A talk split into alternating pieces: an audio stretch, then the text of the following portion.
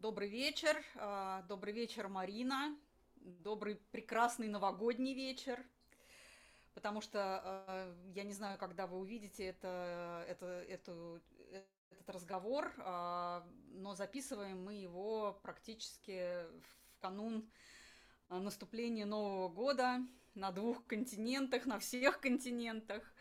У вас немножко раньше, у нас уже чуть ближе Новый год – и сегодня, несмотря на то, что я в гостях э, в новой для меня, э, в новой для меня э, атмосфере, в гостях у Марины, я все-таки в роли интервьюера выступаю. И зовут меня Олеся Белкина, и я очень рада приветствовать всех слушателей Лукошка. И сегодня мы будем говорить с Мариной о жизни в корпорации до и после – а, потому что для меня, например, этот год ознаменовался тем, что вчера был мой последний рабочий день а, в 25-летней карьере. Не в одной, правда, компании, в нескольких международных компаниях крупных, но вчера был последний день, и я решила на самом деле, что я покидаю а, прекрасную планету корпораций и хочу уйти в какое-то свое свободное плавание. Марин, я знаю, что что у тебя примерно такая же ситуация, но несколькими годами раньше произошла. Расскажешь, э, где ты сейчас и кем ты была в той жизни, и как произошли э, изменения? Конечно, расскажу. Да, я тоже всех приветствую, дорогие слушатели Лукошка. Я счастлива э, быть в гостях одновременно и одновременно быть э, неким создателем этого проекта, вот поэтому я счастлива, что у нас начинается некое новое взаимодействие, о котором э, вы все узнаете чуть позже. Вот, и, э, Олесь, я, во-первых, поздравляю, потому что это шаг совершенно невероятный, и этот шаг сделан под Новый год, и в этом, ну, я вижу в этом какое-то особое знамение, потому что Новый год ты уже начнешь вот на новых крыльях, вот на каких-то крыльях мечты, на крыльях свободы в чем-то, на, пусть, пусть тебя подхватит этот новогодний поток и вот прямо отнесет вот, вот, вот туда, вот где ты будешь раскрывать все-все-все, чего, о чем мечталось. Да, действительно, этот шаг был сделан э, именно по той причине, что э, том мире уже не осталось э, о чем мечтать. И это довольно осмысленный шаг. Я долго к нему готовилась. Э, я готовила свою корпорацию к этому шагу. И, наконец-то, вот прям буквально перед Новым годом э, мы сошлись э, на тех условиях, которые устраивают э, обе стороны, поэтому мы расстались сердечно. А, с э, теплом по отношению друг к другу, что тоже радует, потому что, мне кажется, это очень важно. А как у тебя эта история произошла? Расскажи.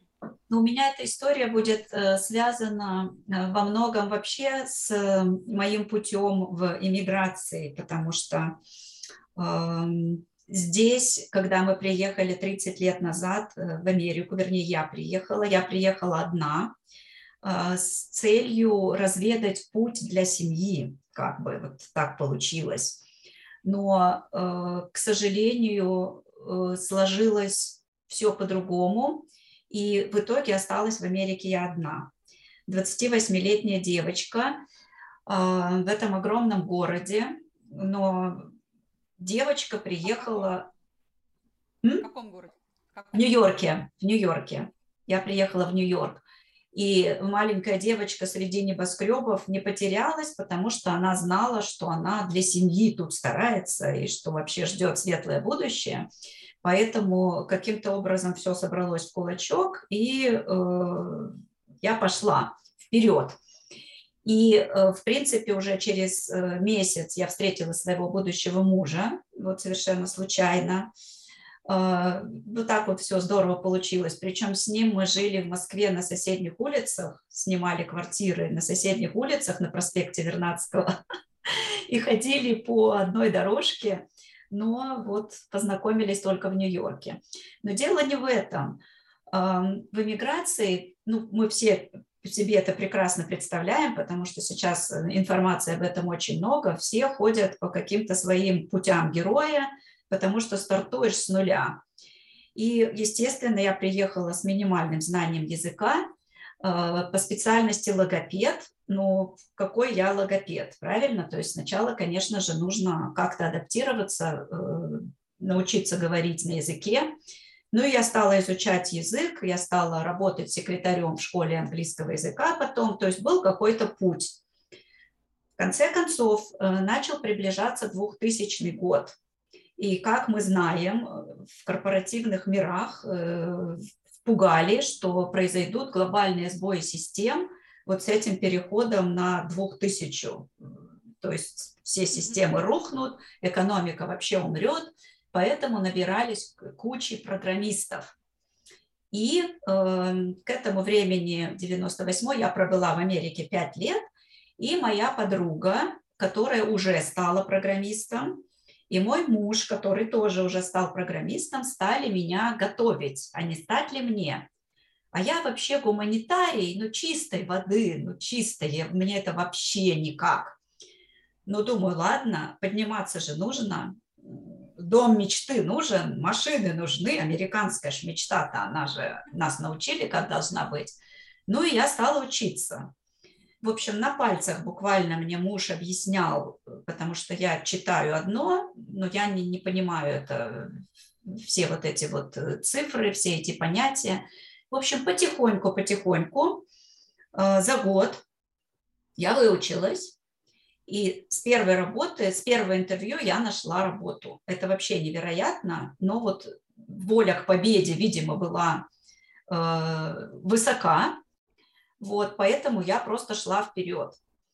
И э, очень было смешно, как я готовилась к этому интервью.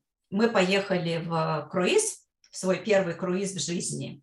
Э, у нас не было ни костюмов красивых, ничего. В общем, все это мы подготовились. И мне муж говорит, «А, будем знакомиться с людьми на корабле, говори всем, что ты программист. Давай уже в роль входи. И вот я, ну, первый раз мне это было прям совсем трудно, а потом я так прямо, я работаю программистом в Манхэттене. В общем, я так вошла в роль, и, видимо, это все э, как-то в меня уже вселилось, э, как-то стало частью моей кожи, частью моего сердца. И когда я пришла на первое интервью, конечно, было жутко страшно. Я была загоревшая после круиза, в красивом костюмчике с иголочки, я же уже программист. И, в общем, интервью было очень долгим, но меня тут же взяли. Это была вообще полностью магия. Вот, то есть меня взяли в компанию страховую э, программистом, прямо вот программистом за довольно приличные деньги. Но ездить нужно было в соседний штат – соседний штат Нью-Джерси. Ездить нужно было фактически, э, сколько, 75 километров, наверное, в одну сторону, каждый день. Вот, ну, здесь это не... Каждый день. Ничего. Каждый день, да. Но здесь это не, не редкость. Люди первую работу находят и ездят очень далеко. Но проблема в том, что я машину не водила к этому времени. В общем, короче говоря, например... вот, в Америке. Ну, и я пять лет всего в ней была, и как бы водил муж, и, ну, не нужно было. Мы жили в Бруклине тогда, в общем, там не нужно было водить машину, ходил транспорт. Да, то есть мне нужно было все вот это вот успеть. Например, мне через две недели выходить, мне нужно научиться, ну, права были уже, мне нужно было научиться нормально ездить, вот вообще понять, куда ехать, и помимо этого я узнала, что мне нужно будет возить людей. То есть из Бруклина ездила часть русских ребят в эту компанию, и вот по очереди нам нужно было возить друг друга. В общем, с этим была отдельная история. Мы сначала проехали вместе с мужем, потом он меня отправил рано утром, потом он меня отправил одну поздно вечером, вот, чтобы я и в темноте, и в светлоте знала все ходы и выходы, как туда ехать. Ну и, в общем, вот настал день, когда мне выходить на работу, и у меня температура 39, видимо, вот психосоматика, то есть расстройство желудка, температура, я жутко нервничаю. В общем, все равно меня повез муж первый день. Ну вот вышла я на эту работу, Вот. Ну, а на следующий день таки мне вести людей. Это был ужас. Сели ко мне люди, я же не могу сказать, что я вообще второй раз в жизни, да, еду там, грубо говоря, по этой дороге. А у нас там еще мосты, город на воде, мосты узкие, по мостам идут траки. Ну, то есть буквально я ехала, закрывая глаза. Вот, вот, вот, думаю, ну вот как, ужас, самый женский способ ужас. ехать, закрыв глаза. Вот это, ну, сейчас это вспоминается, безусловно, со смехом, но тогда это был, ну, очень, очень серьезный э, такое испытание. Вот, и я, конечно, жутко нервничала, я забывала выключать фары, у меня садился аккумулятор, я ему звонила по ночам, я не могу тронуться с места. В общем, был путь. Вот, но так началась моя жизнь в корпорации. И э, ты знаешь, мне удивительно повезло. У нас была интернациональная компания, наша группочка. Был в ней китаец пожилой, индус, два американца и я. То есть, ну, Белоснежка и почти семь гномов. Ну, не семь, а пять. И вот как-то они меня так приняли. Слушай, они... так прикольно. Так прикольно звучит, то, что моя подруга прош... два года назад уехала в Германию. И вот она уже две работы там поменяла, хотя многие говорят, что одну найти сложно. Это неправда. На самом деле, кто ищет, тот всегда находит и ну, даже меняет, и, в общем, никаких проблем. Но она говорит, что я Белоснежка и семь гномов, прям твоими словами. Потому что компания а, мексиканцы, кто угодно, короче, кроме немцев, работают в компании, в современной, в корпорации. Она, по-моему, в Nike, что ли, работает. Вот. Ну, прям вот я слушаю тебя и думаю, ну надо же, боже мой, ну, как, как будто вот два человека рассказывают одну историю. Ну вот так бывает, да, сейчас мир, мир стал э, такой тесный в этом плане, потому что все нации расползлись, вот, ну вот там такая, такая была история, и мы прям ходили на обед. То есть это была, корпорация стояла, здание стояло, в общем, в такой парковой зоне, там гуляли олени, всякие зайчики прыгали, и вот мы выходили на обед, у нас были свои бутерброды, э, значит, мы их съедали за компьютером и выходили прогуливаться. Вот Белоснежка и пять гномов. Мы ходили, рассказывали о своих странах, там глазели на какие-то витрины. То есть это было вообще очень хорошее время. Они, конечно, понимали, что я программист начинающий, очень слабый, и э, где-то меня под, ну, подстраховывали. То есть была очень доброжелательная атмосфера. Я очень многому научилась, и мы действительно подружились. Мы потом уже встречались с семьями, мы встречались еще где-то, мы реально подружились. И несмотря на то, что в этой компании было очень много русских, я вот как-то тусовалась, скажем так, вот с моей группой, для меня это было важно. И я каким-то там была вот таким клеем, который вот как-то их срезал и какой-то приобрел, может быть, дополнительный смысл вот в, этой, в этом общении. В общем, как-то мы дружили. И ты знаешь, было очень комфортно. Менеджеры к нам хорошо относились. Вот мне там было реально комфортно. Ко мне там относились очень хорошо. И э, были еще несколько смешных моментов, когда ночью засыпала Э, когда зимой засыпало Нью-Йорк и Нью-Джерси, американцы, живущие рядом, на работу не выходили, потому что когда здесь выпадает снег, в общем, все чистят долго свои дорожки к домам э, от снега, они там что-то разогревают машины, в общем, города замирают. Но русские-то, русским-то людям это вообще... Я давно подозревала, да, что это только русские носились на работу в течение всего этого времени. А, по-прежнему нам замеряли часы, во сколько мы вошли, по карточкам отмечали там и так далее. А весь мир уже давным-давно работал слегка не напрягаясь. Сто процентов приезжали одни русские. Ты знаешь, это было смешно. Пустые этажи, и вот мы из Бруклина за 70 там вот этих вот сколько-то километров приезжали одни. Ну, в общем, э, это была моя первая работа. Я там проработала два года. Это вот прямо езды вот это ежедневной, и это было комфортно. То есть э, мы ходили там, э, не нужно было ходить в костюмах, то есть можно было ходить, как это в Америке называется, casual, то есть ну просто в нормальной такой средня, средней такой одежде, ну не домашней, но и, и не, не костюмы, то есть просто комфортная одежда. Там не нужно было ходить в костюмах. Э, очень у нас интересно проходили корпоративы, очень все красиво, но вот обстановка была комфортная.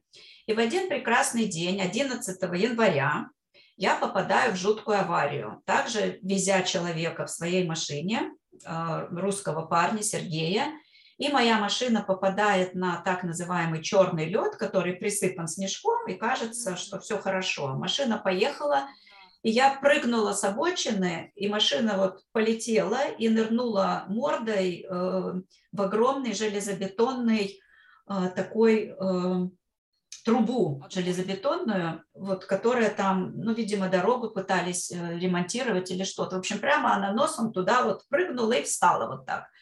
В общем, мы с Серегой э, вылезли оттуда, в общем, все нормально, ничего страшного с нами не случилось, кроме синяков и всего, э, каких-то там немножко растяжений. Но я это сочла как знак, что мне нужно все-таки переходить куда-то поближе к дому, наверное, в Манхэттен. Опыт уже был приобретен какой-то, я уже приобрела уверенность. Вот, и я начала искать работу э, в Манхэттене. Э, мы к этому времени такие осуществили американскую мечту и купили дом в одном из районов Нью-Йорка на острове Стеттен-Айленд. Сколько лет прошло? Сколько, сколько ты там проработала? Я проработала два года с 1998 по 2000. Вот как раз прошли вот эти двухтысячные, ничего не случилось с Э, индустрии мира все хорошо прошло. Ковида тогда еще не придумали. Не придумали. Я чувствовала себя как реально внесший свой вклад в программирование. В общем, уже такой крутой программист целых два года. И я начала готовиться. И видимо, планета моя программистская, моя программистская звезда была со мной. Я со второго интервью, не с первого, но со второго нашла работу в Манхэттене, прямо недалеко от Близнецов.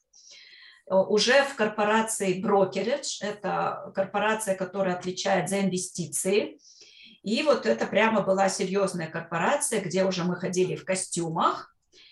И вот там был такой серьезный мир корпоративный, где друг друга, где следили друг за другом. Там тоже было очень много русских.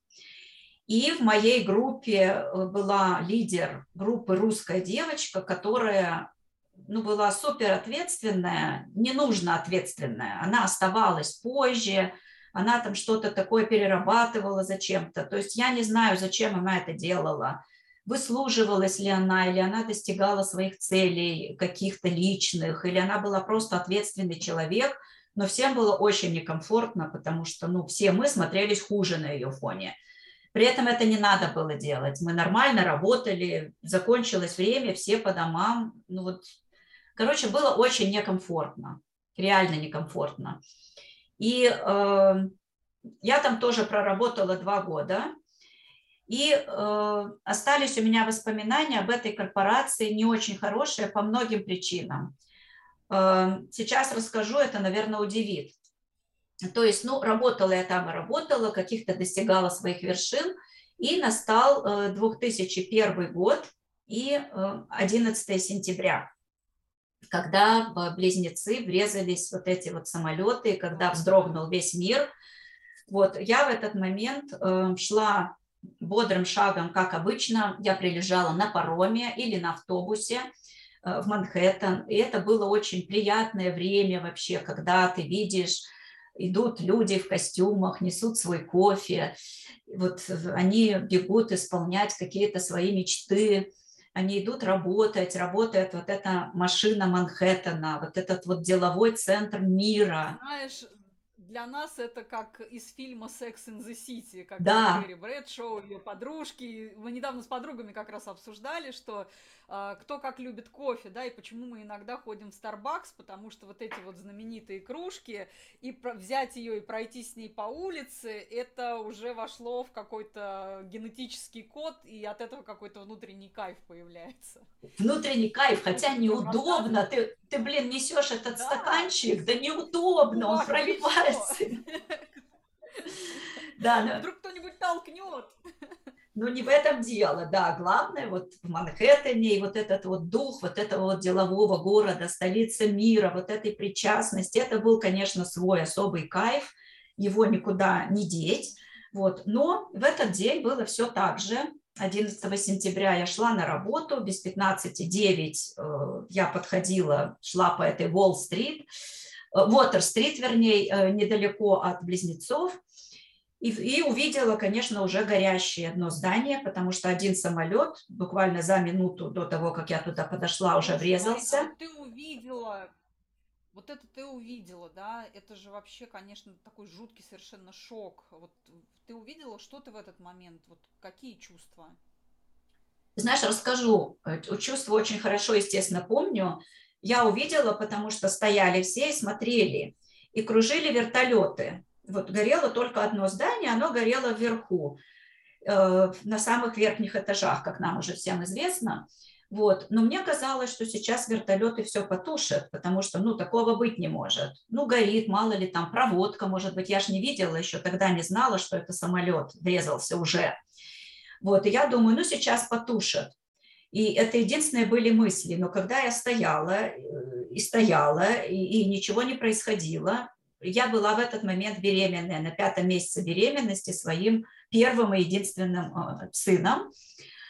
И э, я подумала прекрасно, что если это здание сейчас вдруг вот прям плашмя упадет, то мне не покажется мало тоже. Хотя это было ну, довольно большое количество блоков, но я понимала, что на меня это какое-то окажет влияние. И вот этот мне момент представился, что вдруг оно упадет. Но как мы узнали потом, оно не упало, оно сложилось, как карточный домик, тоже на моих глазах, но через минуту сейчас об этом расскажу. Пока я стояла, обо всем этом размышляла, врезался второй самолет. Вот это уже было прямо на моих глазах. Вот прямо я это все видела. И это был, конечно, вот здесь это уже был полный ужас, э, потому что к этому времени было уже видно, как из первого здания выбрасываются люди. Вот, ну и здесь было понятно, что это все серьезно. Но что сделала Марина, как ответственный советский человек? Марина пошла на работу спросить менеджера, что же делать. Вот понимаешь, насколько э, с тех самых пор, кстати, я это пересмотрела, я решила, что сначала надо спасать себя. Вот всегда. И выживают обычно вот во всех катастрофах те, кто слушают свою интуицию и делают сразу что-то правильно не ожидая каких-то руководства или каких-то правил со стороны других. Но, слушай, я в такой ситуации была первый раз, я пошла на работу спрашивать, что же делать. Естественно, там все стояли тоже на улице вместе с менеджером и смотрели, что будет происходить. И в этот момент упало первое здание. Вот просто сложилось.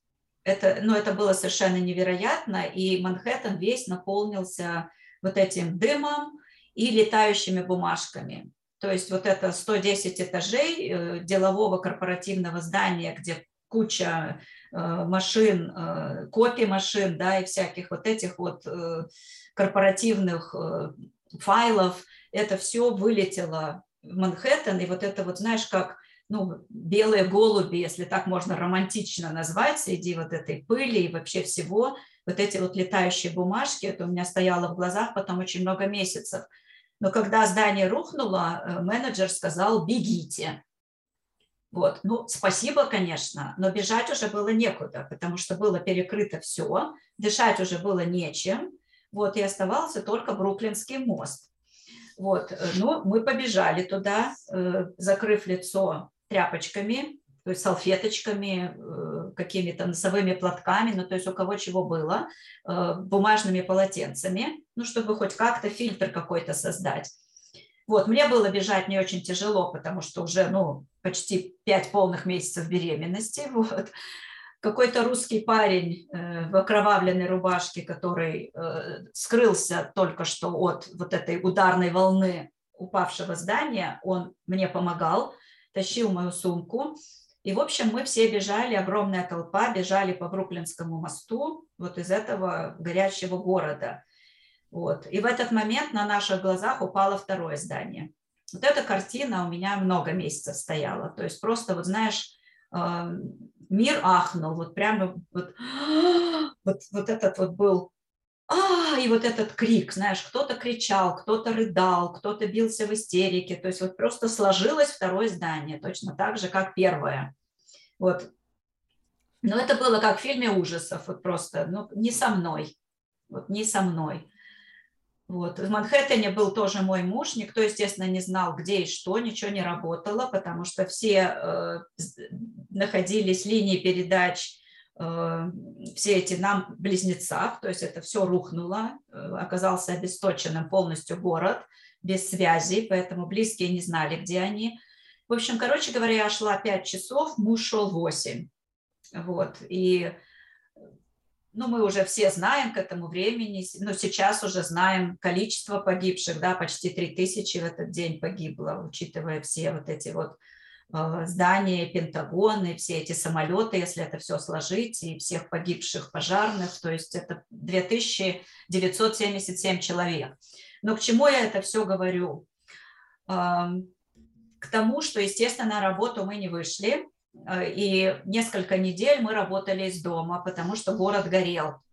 Э, очень же много находилось под землей, и загорелось метро, загорелся этот огромный город под Близнецами, и пахло жареным мясом. То есть там реально горели вот эти трупы, и вот это все, это, это был ужас. И это продолжалось много-много недель. То есть вот этот дым и вот этот запах э, стоял в Манхэттене очень-очень долго, потому что это все не трогали, вот, мы работали из дома, и э, в феврале, 7 февраля родился мой малыш, и я ушла на... У нас положено всего 12 недель быть на, в отпуске по содержанию, всего-навсего. Ну, и я эти 12 недель э, отсидела, и мне нужно было выходить на работу. Я нашла няню, то есть планировалось, что я выйду в свой корпоративный мир – вот, тем более мы так все сблизились, и вообще сблизился весь город. Э, знаешь, после этой трагедии э, стали уступать места друг другу. В Америке не принято уступать особо места беременным, пожилым. Это все вот как-то, ну, от людей зависит, конечно, но вот никто тебя стыдить не будет, как в России вот не будут. Ну, не, не уступил и не уступил. Тоже уже не стыдят. Тоже уже не стыдят. Ну вот тогда это было не принято, а тут, знаешь, уступали места. Вот было такое ощущение, что люди готовы распахнуть свой дом. Здесь же тоже не принято вот так в гости ходить. Вот, э, что прямо вот все такие братья были. Но это недолго продолжалось, конечно. Э, жизнь берет свое. И... Но вот тогда Америка была э, другой на несколько месяцев. Она была доброй, она была сплотившейся, и это страна, которая не знала войн, которая не знала вот таких трагедий, э, которые пережили другие страны, эта страна, она впервые, наверное, вот так сплотилась. И это было невероятно, это было такое чувство гордости за страну, потому что столько было подвигов вот этих и врачебных, и волонтерских, когда люди эм, рыли вот эти раскопки, они получали эти дозы радиации, вот этого, этой пыли в легкие, но люди шли и спасали, спасать было некого просто. Там собаки с ума сходили, собаки-спасатели сходили с ума, представляешь? Их натренировали, чтобы спасать людей, а, а там ничего, вообще ничего.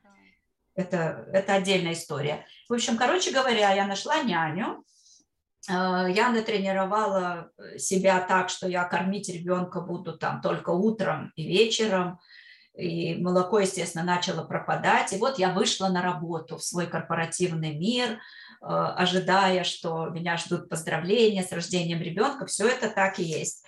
Меня поздравили, и тут меня вызывает начальник, мой менеджер Майк Даффи, и он мне объявляет, я смотрю, на нем нет лица, вообще нет лица, я не понимаю, что происходит. Короче говоря, меня увольняют в этот же день. Оказ... Потому что уволили 450 программистов, экономика пошла вниз после 11 сентября, очень много переехало корпораций в другие города, потому что в Нью-Йорке ну, стало как бы опасно, многие не захотели работать Вот, многие не стали бояться работать на верхних этажах. Ну, то есть был какой-то массовый психоз все равно, потому что травма э, была нанесена психике. Ну, это, это ужасно, когда посреди... Слушай, а знаешь, что я хочу спросить у тебя? А вот у вас, когда вот так увольняют, да, ну то есть это инициатива компании, то какое-то пособие предлагается, выплачивается, или там одна зарплата и пошел вон? Да, я сейчас расскажу. Вот, и, э, естественно, э, экономика пошла вниз. И вот уволили. Но меня не могли уволить по закону, потому что я была э, по, на уходе за ребенком. Как это называется? Я уже забыла, как называется в России. Матер, матернити это называется у вас, а у нас э, декрет, по-моему. Вот, декрет, декрет, я это слово ищу. Как у нас там называется, я еще, слава богу, помню. Декрет, вот. И меня они не имели права просто по закону уволить. И когда я вышла, меня уволили. То есть он прекрасно понимал, и он знал мою историю, поскольку он был тот менеджер, который меня ввел на роды. То есть я работала до последнего дня, то есть у меня начались схватки прямо в офисе, и он меня взял под мышку, взял мой рюкзачок и отвел меня в госпиталь. Представляешь, то есть я работала просто вот до последнего. Поэтому он прекрасно все знал и знал, что я кормлю, и знал, что я нашла няню. В общем, он был в обморочном состоянии просто. Но он вынужден был это сделать, и я вышла и ушла в общем, конечно, в жуткой обиде где-то, потому что я, ну, потеряла молоко, скажем так, я пере, ну, я бы себе спокойно кормила бы, не тренировала бы эту няньку, не тратила бы деньги и так далее, не травмировала бы ребенка. Вот, но случилось как случилось. Да, пособие выдают. Во-первых, я имею право подать на пособие безработицы, по безработице после этого, и я, естественно, подала. Это э, на тот момент были, по-моему, 450 долларов в месяц, э, в неделю, по-моему, так. Вот, то есть, ну, довольно неплохие деньги, на которые неделю можно... Еще я могу поверить, в месяц... Да, да, да, в неделю, в неделю. В неделю, да. Вот, по-моему, это тогда было так, но опять-таки это был 2002 год. То есть два года я проработала в этой корпорации. И нам выдавалось, безусловно, пособие от компании по количеству отработанных лет. То есть чем дольше ты работаешь, тем тебе, допустим, почти что иногда бывает, люди два года сидят на той же зарплате, которую они получали, и с тем же пакетом медицинским и страховочным, вот как они работали, иногда по два года прямо полностью с сохранением зарплаты фактически. У меня это было гораздо меньше, потому что я недолго проработала, но какие-то какие средства были. Вот. И вот так вот закончилась моя корпоративная жизнь, которую я думала, что буду продолжать. Но э, плавно переходим к тому, что было дальше, да, вот про корпоративную а, я... Слушай, подожди, пока мы не перешли, да, я у тебя один вопрос спрошу. А кем ты мечтала быть в детстве? В детстве я мечтала быть журналистом. Слушай, ну это на самом деле теперь следующий вопрос, и кем ты сейчас стала? Расскажу, да, расскажу. По поводу журналистики тоже, кстати, очень интересно. Мне этот вопрос очень давно никто не задавал, потому что, ну, как-то вот не задавал. Я осталась, мы приняли решение с мужем, то есть в, в эмиграции обычно стадиями происходит все. Один учится, другой в это время прикрывает тылы, работает, потом дают другому подняться. И вот так люди по ступеньке поднимаются, поднимаются, ну, пока не достигают такого уровня, э, какой их устраивает, скажем так. Произошло и тут также. Муж работал, продолжал работать, его, его не уволили. И я решила посидеть немножко с ребенком уже тогда подольше. Ну, платить за няньку, когда я не работаю, но это смешно. В общем, я осталась работать, э, думая о том, что я буду искать новое место программиста и как бы выходить опять в корпоративный мир. Но в этот момент э, на моем пути встретилась девушка, э, которая рассказала мне о том, что можно работать и учиться на логопеда. Есть такой э, прекрасный э, колледж в Аризоне, который позволяет, учась и работая, в общем, все это совмещать и еще и получить, подтвердить э, лицензию логопеда, кем я, собственно, и являлась по своему базовому образованию. Язык к этому времени уже был лучше, безусловно, и я зацепилась за это. И уже в 2003 году я получила как бы такую ну, предварительную лицензию, которая мне уже позволила получить первых клиентов. И я подумала, вот он шанс получить работу, которая мне позволит э, получать и хорошие деньги, и иметь э, ровно столько часов, сколько я захочу остальное время посвящать семье, ребенку и заниматься саморазвитием, к которому я всегда стремилась. Э, что-то начать еще а делать. Не приходило в этот момент в голову, раз можно работать и учиться, или там дома сидеть и учиться, то пойти журналистикой заняться? Не Ты знаешь, тогда, тогда не приходило, потому что, опять-таки, язык. То есть здесь это э, очень серьезная специальность, где, ну, без блата, наверное, без какого-то вот удачи, без, ну, начинать новую карьеру, вот тогда не приходило. Но сейчас я, в общем-то, это делаю, и мы сейчас об этом тоже поговорим. И, ну и дальше очень коротко, буквально, потому что это уже не корпоративный мир. То есть дальше я начала работать фактически на себя, то есть я открыла корпорацию, где я стала заключать контракты, у нас здесь это так происходит, с и департаментом образования, и с различными агентствами, которые мне стали, ну, грубо говоря, поставлять детей. Вот, и я клиентов, да, я с детишками работала, да, клиентов, детишек, да, с, с проблемами, вот, с которыми я стала э, с тех пор работать. То есть вот с 2003 года я фактически а как вот э, ты говоришь там, ну, язык и все такое прочее, ну, ты же как логопед, ты же на английском языке с ними работаешь, э, то есть здесь язык э, или другой уровень, ну, это, или это другой язык? Я работаю в основном на русском. Я работаю в основном на русском, да, то есть отучилась я, естественно, на, я получила мастерскую, э, я получила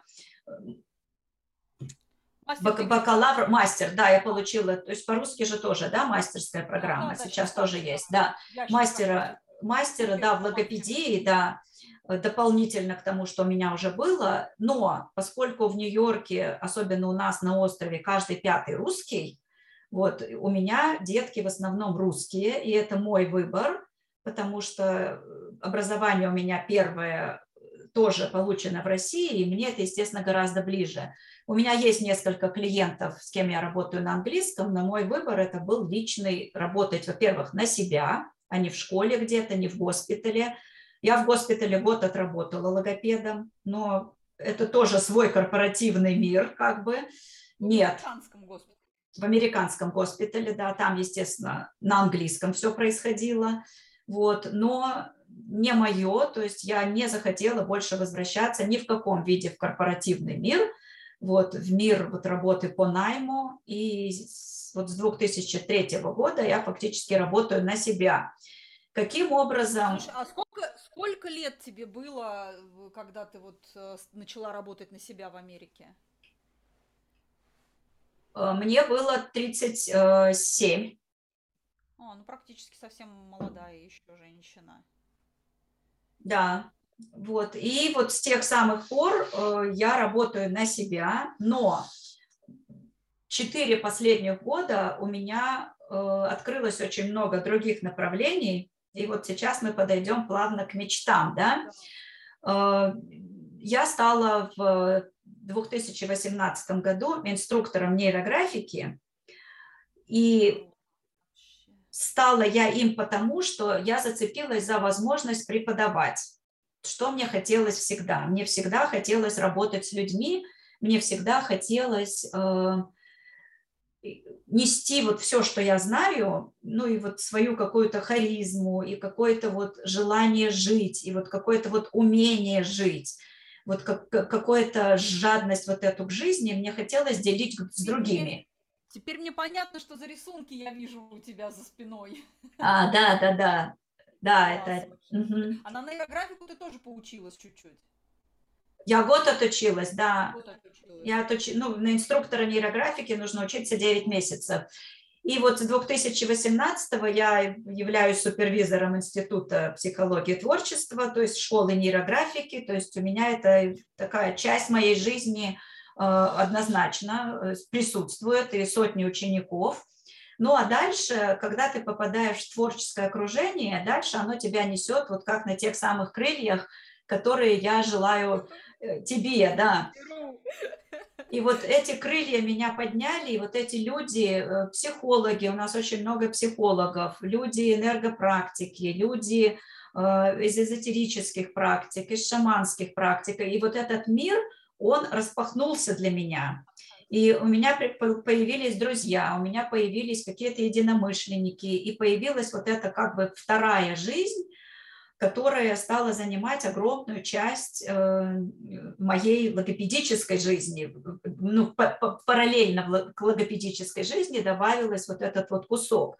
Я открыла женский клуб, э, где мы стали с женщинами вместе, ну, как бы расти, э, привлекать других практиков. И потихоньку это вылилось в огромную часть моей жизни.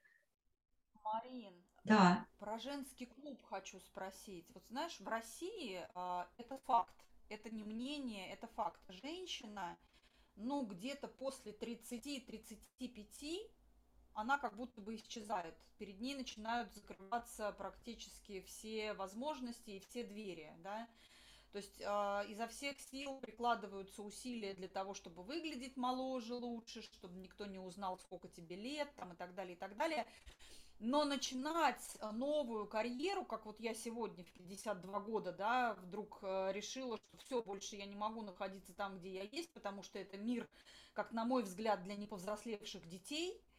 А, и, ну, как бы верить э, в чужие ценности и ловиться на те же самые ловушки, на которые там я поймалась когда-то в 25 лет, да, и когда прошло 27 лет, э, и ну, все то же самое, переходя из корпорации в корпорацию, ничего не меняется, так слегка пуривается разными оттенками пудры, ну вот, э, ну, как бы это, ну, начать карьеру в 52 года, все на меня смотрят, ну, не мои друзья, не мое окружение, конечно, меня очень все мои близкие поддерживают, все такое, но вот даже там, на работе, да, люди, которых очень мало в корпорациях, которые старше там 35 лет, а, на мой вот этот шаг, а, они смотрят на меня как на сумасшедшую, типа, и куда, да, и что тебе, мол, не хватает, да, ну вот как, как бы, а сейчас-то вообще практически все время из дома, да, и тебе стабильная зарплата, и они не понимают, ни мужчины, ни женщины, как можно хотеть вырваться из этого удушающего, из этой удушающей ловушки, потому что тебе еще хочется распрямить какие-то крылья, которые у тебя за спиной, и которые ты когда-то себе прижала, а, перевязала, просто по той простой причине, что надо было зарабатывать для того, чтобы надо, надо было выкарабкиваться, ну, практически из нищеты, да, из ничего. Вот. А, и как это в Америке, да, вот женский клуб, какие женщины, какой возраст, есть ли вот это понятие, что с возрастом женщина обесценивается, несмотря на то, что, на мой взгляд, как раз самое ценное у женщины появляется где-то далеко за 40, когда она уже понимает, что такое эмпатия, когда она может раскрыть себя, когда она может отдавать в мир тепло своей души настоящее, когда она мудрая, когда она может э, по-настоящему растить э, уже своих внуков, детей будущих, да, э, детей своих детей. Что в Америке, вот как вот эта вот история происходит? А, ты знаешь, в Америке я бы сказала, что по-другому, потому что ну, я же с русскими женщинами здесь общаюсь, да, и у нас э, очень похожее э, мировоззрение, опять-таки в том плане, что если ты уже куда-то вырвался, э, ну, у меня нет акцента вот прям ради детей, да, я сюда приехала ради того, чтобы себе расправлять крылья. Вот. Но у нас все равно мировоззрение, что нужно э, по максимуму, по максимуму достигать, и у нас есть для этого и воспитание, образование и так далее.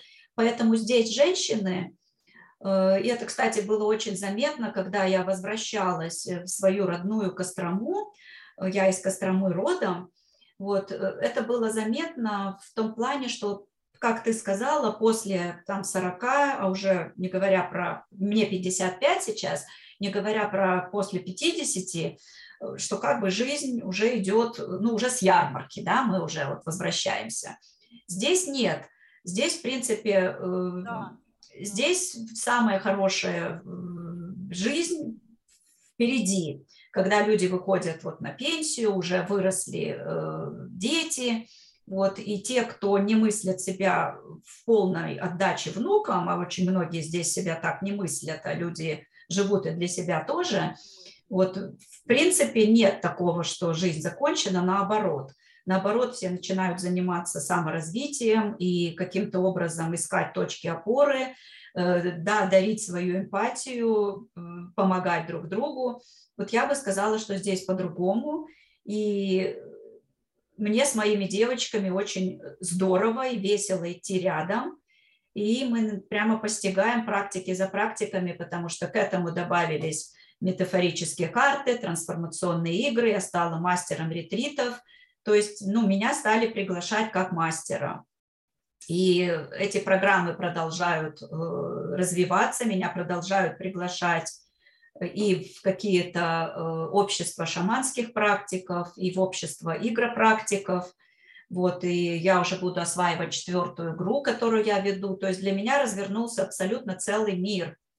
Но по поводу журналистики, да, подходим к этому вопросу, ну, у нас уже и время с тобой, мы уже тут с тобой в наших мечтах и рассказах уже да, почти час, да, растворились. Я просто тебя слушаю, я прям свою мечту слышу, да, вот все, что ты говоришь, все, что ты делаешь, включая женский клуб, это прям то, с чем я ушла, и то, что я прям уже сегодня начала делать э, и уже начала идти э, к этому, к, к этой мечте. И мне прям хочется сделать такую историю здесь, потому что мне кажется, это здесь будет очень востребовано, особенно а, с теми переменами, которые происходят. Давай про журналистику. Однозначно, однозначно будет востребовано. В общем, вот э, когда ты себе разрешаешь, да, я сейчас, ведя игру «Можно» Татьяны Мужицкой, Э, я уже 27 игр провела, и вот это вот можно, оно у меня сейчас в каждой клеточке, и иногда это вот действительно вот так вот можно, как, например, сделала ты.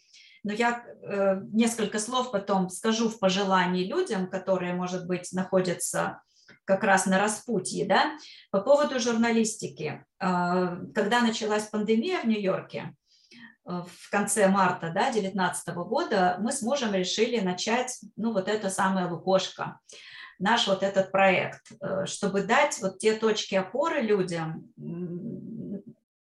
которые давали бы надежду, которые давали бы опору, э, где они могли бы найти единомышленников. И, естественно, я начала проводить интервью. То есть сначала это было исключительно вот из этого, под, под звуки вот этих скорых помощи, под звуки скорой помощи за окном, то есть все это было э, в каком-то лихорадочном, лихорадочном бросании себя на амбразуру, вот, вот скажем, вот так вот. Потом это потихонечку как-то выровнялось все, мы вышли все на работу, и это э, принесло мне понимание, что я вообще-то на самом деле приблизилась к своей самой большой мечте в жизни. Моя самая большая мечта в жизни была организовать э, женский клуб, только прям здание открыть. Вот открыть здание, которое бы было женским э, институтом таким, куда бы можно было и привести детей, отдать их там на какие-то развивающие занятия, самой сделать и маникюры, позаниматься с психологом, и, может быть, получить какую-то косметическую процедуру, и тут же позаниматься йогой, и тут же позаниматься арт-терапией, сыграть в трансформационную игру, э, прослушать какую-то лекцию, может быть... Позаниматься вот, в театральной студии. Позаниматься в театральной... С точки зрения актерской, многие же женщины мечтают об этом, когда еще реализовывать. Я пошла на актерское мастерство два месяца назад.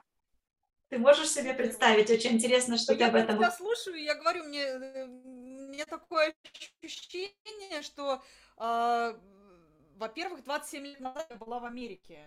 С той разницей, что ты осталась, а я вернулась. Да ты что? 25 лет. Да, и меня уволили здесь с работы, никто не ждал, что я вернусь, но я пообещала тому организатору, который меня туда вывез, что я вернусь, и я не могла подвести человека, я была вот этот часовой, который стоит, стоит на часах, когда и ждет, когда придет настоящий военный, и его отпустит. Но дальше mm-hmm. я реализовала себя через вот историю в корпоративном мире. То есть это была некая такая сублимация того, что не произошло, я не осталась в Америке.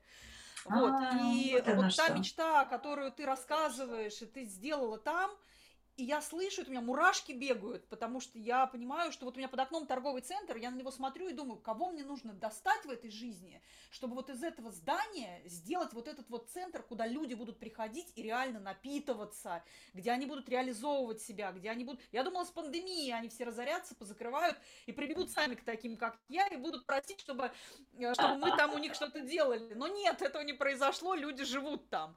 Но вот просто то, что ты говоришь, вот такое, как институт, да, как структуру, как какое-то сообщество, это прям вот реально моя мечта вот что-то такое реализовать, сделать. Ну вот она у меня не получилась в стенах, понимаешь, но когда Лукошку было где-то годик, Знаешь, я поняла, что это же моя мечта. У меня висел калаш на стене, как раз который я вот закладывала, что будет этот центр. Я поняла, что он получился, но виртуальный и в нем как раз собрано все, абсолютно все, вот нет ни одного направления, которого бы не было в Лукошке, ну, которое я знаю, там все направления, ну, терапии все, начиная от телесных, музыкальных, э, каких-то ораторских вещей, арт-терапии, уж не говорю про направление психологии, психотерапии, там представлено абсолютно все причем собраны, ну все, вот, ну я другого не знаю. Последняя вот у меня была йога смеха, по-моему, которой у меня еще не было, и вот у меня тоже это состоялось. То есть буквально по списку у меня висели вот эти списки, оно вычеркивалось, вычеркивалось, вычеркивалось, то есть там очень много собрано, и вот этот женский клуб, он получился, просто он получился виртуальный. И оказалось, что вообще-то я люблю проводить интервью, я люблю брать как журналист. Только не журналист вот такой, а журналист вот интервьюер. И я поняла, что это вообще то, о чем я мечтала всю жизнь. И сейчас Слушай, я это воплощаю.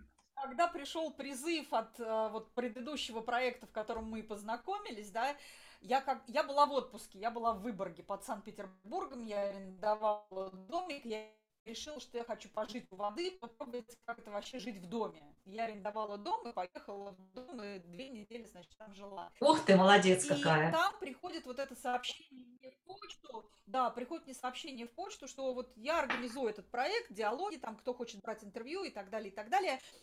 И знаешь, я когда это читала, я вдруг поняла, вот моя собачка маленькая, а мы когда с ней гуляем по парку, и она видит белку, она встает в стойку и начинает мелко-мелко телом дрожать у нее ушки поднимаются, она вся вот напряжена в струнку. И я поймала в себе вот эту дрожь, как я вся напряглась, да, как напружинилась, как перед прыжком. И я поняла, я хочу это делать, и я буду это делать. И, конечно, когда я начала брать первые, когда вот это вот э, интервью, когда берешь, и когда э, получается вот этот обмен энергиями, да, когда ты горишь, и человек, с которым ты разговариваешь, горит, я поняла, что вот когда проект тот закончился, да, я поняла, что я все равно буду продолжать, да, и какое счастье, что ты сказала, девчонки, давайте попробуем, что получится. И, безусловно, я думаю о своем, но, конечно, я теперь еще больше хочу э, в твоем проекте побыть, смотреть, как все это работает, какие у вас направления, как такой, ну, прям вообще супер. Спасибо тебе большое. И вот, понимаешь, оно, мы это иногда не отслеживаем, и ну, небесные канцлеры не дремлют. Они на самом деле отмечают, вот было это желание, вот оно есть, пусть оно в таком виде. Вот. И ты знаешь, это меня научило э, вообще очень многому. В частности, расскажу просто последнюю смешную историю по поводу «можно». Да? Мы с мужем э, мечтаем переезжать в другой штат, и э, мне очень хотелось домик на озере. И вот это вот озеро, озеро, озеро. Но в конечном итоге я понимаю, что ведь можно э, любой домик приобрести, вообще повесить э, большой плакат, где будет написано «Домик на озере». И что уж там будет, озеро ли, река ли, или там будет бассейн, или там будет красивый какой-то красиво оформленная вода какая-то, которая будет для меня это озеро символизировать. Но я поняла, что мечты, они для того, чтобы ты был здоровым психически человеком, и чтобы ты верил в то, что твоя мечта осуществилась, не обязательно это вот прямо полнометражном формате, это может быть в другом, но все равно это твоя мечта. Я вижу. Вот этот каминчик, который за мной стоит, это э, ну, некая сублимация моей мечты о доме с камином. И надо было пойти и год отучиться у Татьяны Мужицкой на НЛП практиках, чтобы в прошлом году пойти в магазин, увидеть этот камин, купить его и знаешь, что удивительно? А, ко мне в гости приехала девочка, вот, с которой мы учились на НЛП практиках, когда я только первый раз включила этот камин. И она говорит, слушай, во-первых, у тебя в квартире полное ощущение, что это не квартира, а дом. Во-вторых, так круто с камином. И я уже целый год живу с этим камином. И отсюда я поняла, что мечту а, реализовать, пожить у воды и в домике можно совершенно иначе. Вот ты говоришь через постер, а я в отпуск поехала и взяла вот этот дом, арендовала, да. И реально, ну, всегда можно находить вот эти истории, как свою мечту реализовать, э, ну или хотя бы более четко обозначить для небесной канцелярии. Кто знает, может быть, дом с камином еще впереди. Я, я в этом уверена. Но более того, стало разворачиваться по-другому, потому что таким мы решили дом строить, и таким мы решили его на воде. В любом случае на воде э, каким-то образом ставить. Поэтому это будет не просто табличка «домик на озере», вот. Оно, может быть, будет не на озере, но на воде точно. По поводу камина. Э, мы недавно совсем, буквально, наверное, пару недель назад с Таней Мужицкой я проводила интервью, и как раз мы с ней говорили вот про эти мелочи, которые можно, э, от которых можно заряжаться. И я как раз прямо на экране демонстрировала переносной камин – который мы с мужем даже возим в какие-то поездки, который зажигается от э, алкоголя, то есть там специальная такая заправочка возится, маленькая бутылочка, и там прямо живой огонь. Это совершенно маленькая коробочка вот такая, которая дает вот этот вот э, живой костер, который всегда с собой. И это так просто. Да, у нас тоже такие есть. Да, да, да. Я в этом году думала про такой, но потом решила, что у меня собака, и она такая шустрая, ну, да, да. безопаснее вот, э, вот в таком исполнении. Но ты же знаешь, что Таня возит с собой э, кофе, э, кофеварку, конечно. Горелку и кофе, да, кофеварку, и готовит свой чудесный кофе в любом месте, где только заблагорассудится и где захочется выпить этот кофе. Однозначно. Так вот, в напутствие, как бы, мне очень хотелось, знаешь, чем закончить? Что вот те люди, которые, э, вот как ты говоришь, со связанными крыльями, и у которых уже не хватает дыхания работать где-то, где им не хочется, ну, наверное, не обязательно прямо резать вот все вообще вот э, критически сразу, ну, не для всех это подходит. Но как минимум нужно находить в жизни вот те отдушины, потому что иначе это на психосоматике скажется. Люди гробят свое здоровье, когда на работу идет, идут с рвотным рефлексом, и когда э, ну, совершенно невозможно дышать, это абсолютно не полезно для здоровья. И если, дорогие слушатели, вы не будете находить вот какие-то свои камины, да, свои домики на озере, свои какие-то моменты, которые вас будут наполнять, то ну, дело не очень, наверное, хорошо. Поэтому находите их, находите вот этот баланс какой-то, находите то, что вас подпитывает, э, и пробуйте, пробуйте жить по-другому, ставьте себе, может быть, какие-то ограничения, что вот, ну вот я еще поработаю год, я, допустим, понимаю, что мне нужно накопить на собственную квартиру, но я знаю, для чего я это делаю. Я это делаю для своей мечты. Я это делаю, чтобы. И вот может быть вот этот фокус энергии на будущее и на подпитку вас в настоящем какими-то наполняющими моментами поможет продержаться. Вот э, задумайтесь об этом. Не обязательно что-то резать сразу. Вот, а может быть, как Олеся, и вот здесь просто восхищение. Я не сразу, я несколько лет собиралась, и я хочу, знаешь, чем тебя дополнить? Учитесь, никогда не поздно. Сейчас огромные возможности, тем более, что есть онлайн. У нас учится, я поступила учиться на, в Московский институт психоанализа на психолога-консультанта. У нас учатся люди из Америки, у нас учатся люди из Испании, из Германии, из, из, со всех регионов России, из Казахстана, Узбекистана и так далее. А, и если вы понимаете, что ваши крылья связаны и вам хочется их расправить, то знания абсолютно точно вам помогут это сделать. Как только я почувствовала, что у меня уже а, уже я на правильном пути, что я получаю те знания, которые помогут мне через какое-то время начать а, свою деятельность по другой совершенно специальности, вот тогда я уже форсировала события с тем, чтобы покинуть то рабочее место, где, где самый мой большой опыт. И хочу сказать, что сейчас одной из своих бывших коллег, которая тоже ушла из корпорации, я учусь созданию собственного бренда, да, а, у нас будет с ней разговор, а, теперь он будет в Лукошке, поэтому можно будет послушать, как, какая у человека была история, как он пришел к тому, что он делает. А, но в любом случае сейчас мир открыт для очень огромного количества возможностей, в том числе для исполнения тех мечтаний, которые, которые мы не могли реализовать, даже подумать, что мы можем их реализовать в прошлом.